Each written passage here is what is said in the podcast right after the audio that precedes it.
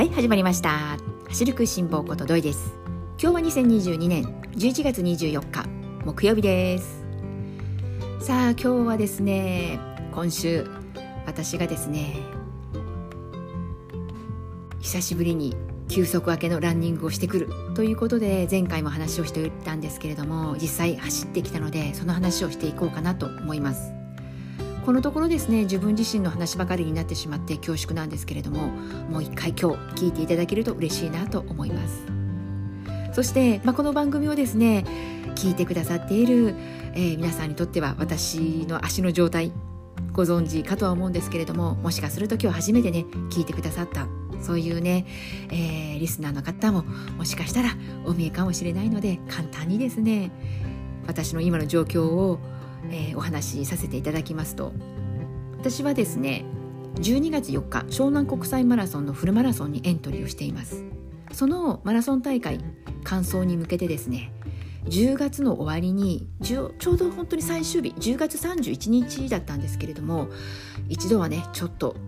ロング走しておかなくっちゃということで30キロ走ってきました。まあ走った結果ですね足を痛めてしまってそれで1週間、まあ、正確に言うとね10日間なんですけれども足がね思うように回復してこなかったのでちょうど先週からですね走らない時間を作りました。そして今週に入ってからどれぐらい足がね回復したかな痛み違和感の具合はどんなもんかなというところでお試しで走るという時間をね今週作るよということで実際火曜日に走ってきたんです。まあ、結果どうであったかというとこの休息日に入る前と火曜日走った時と変わらなかったんですね。結局やはり弱い痛み違和感というのは消えておらず5キロ走るつもりでスタートしましたけれども、まあ、4キロで戻ってきました。客観的に見ればですねいい状況ではないことは間違いないんですけれどもでもあの見方考え方を変えるとですね、まあ、今回お試しということで、まあ、走ってきた。目標5キロに対して、まあ、4キロしか走れなかったわけなんですけれどもこの4キロはだいたいキロ7分前後でなので皆さんイメージできるでしょうか？キロ7分の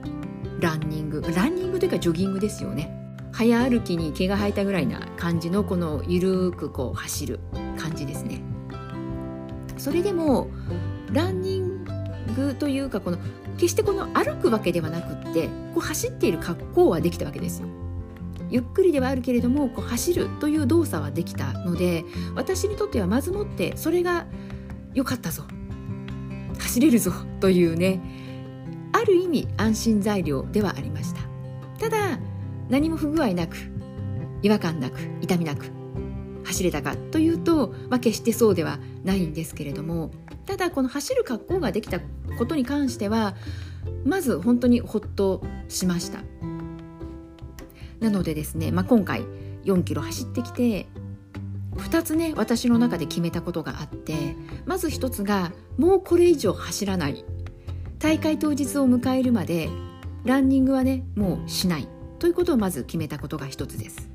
そしてもう一つが湘南国際マラソン走るぞということを決めました。場合によっては痛みが例えばこう強くなっていたりもう明らかな痛みでなんだろうなこの違和感と痛みの違いなんですけれども怪我や故障を経験された方はねなんとなくお分かりいただけるかなとは思うんですがやはりこの違和感と痛みって違うじゃないですか。で私の今の状況っていうのも微妙なところではあるんですけれども明らかな痛みとまでは言えない状況なんですね。もう明らかな痛みであれば走ることそのものがやはりできなかったりとかやらなかったりという判断になるかと思うんですね。なんでそういった意味ではギリセーフというところなのでなので私の中では湘南国際マラソン走ることを4キロゆるゆると走りながらね決めることができました。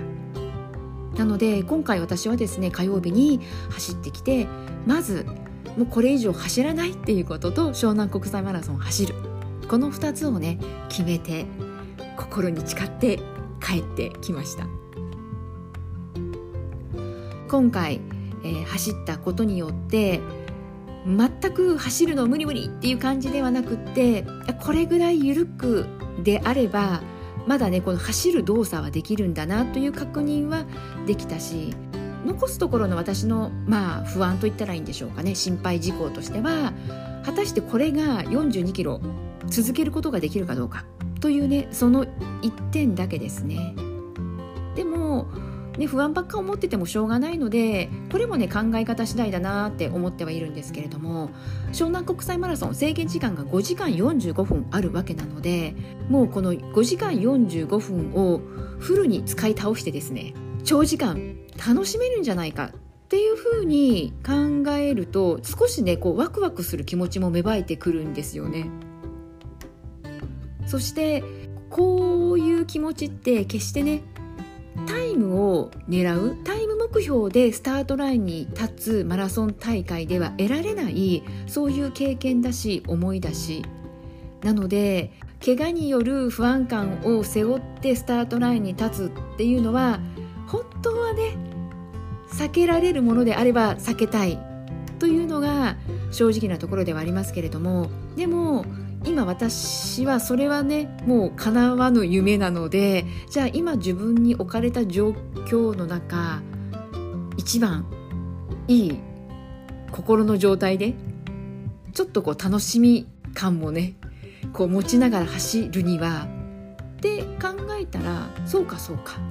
そもそもタイム狙いじゃないわけだから限られた5時間45分という時間を精一杯フルにねひょっとしたら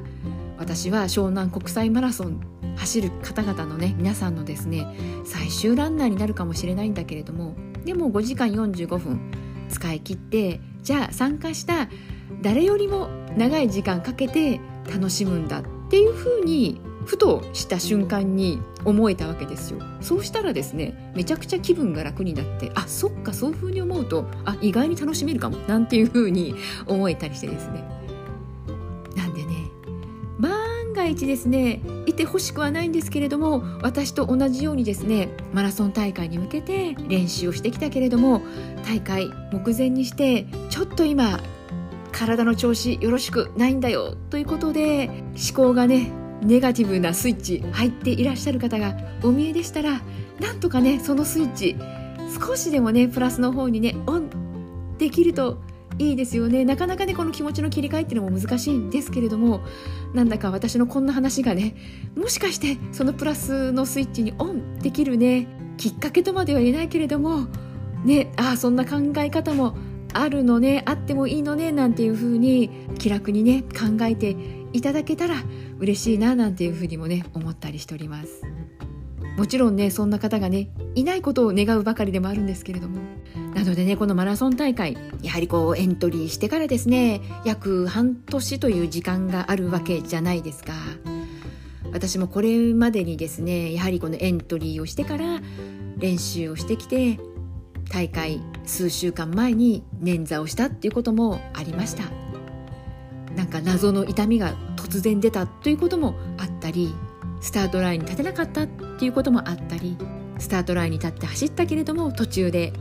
走れなくなってもう歩きながら走りながら必死な思いでなんとかゴールにたどり着いたなんていうこともあったりまあいろいろなね思い出もあったりするんですけれども、うん、振り返ってみればねどの思い出もねやっぱり走ってよかったなだし私たちこう市民ランナーはそのマラソン大会が終わったらそれで最後というわけではなくってまたねその先にもランニング生活を楽しむ中でマラソン大会がねポイントポイントで訪れる、ね、そんな感じでいらっしゃる方がね多いかと思います。なんで私もですねこの湘南国際マラソン終わったら次のマラソン大会今のところねまだね何もエントリーはしていないんですけれどもまた来年に向けてね何かね走る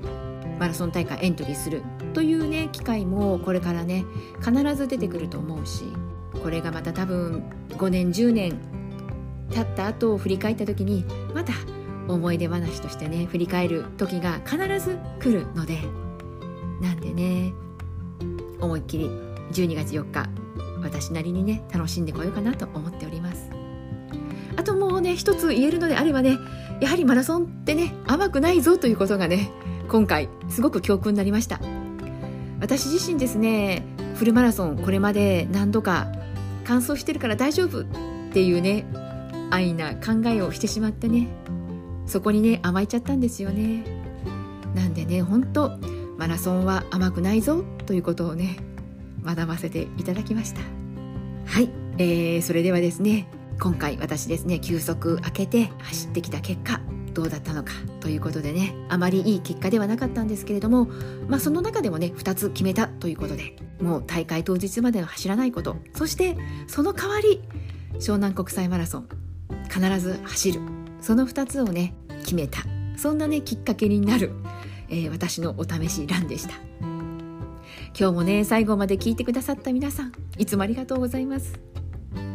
それではまた次回元気にお会いしましょうね。ではではまたね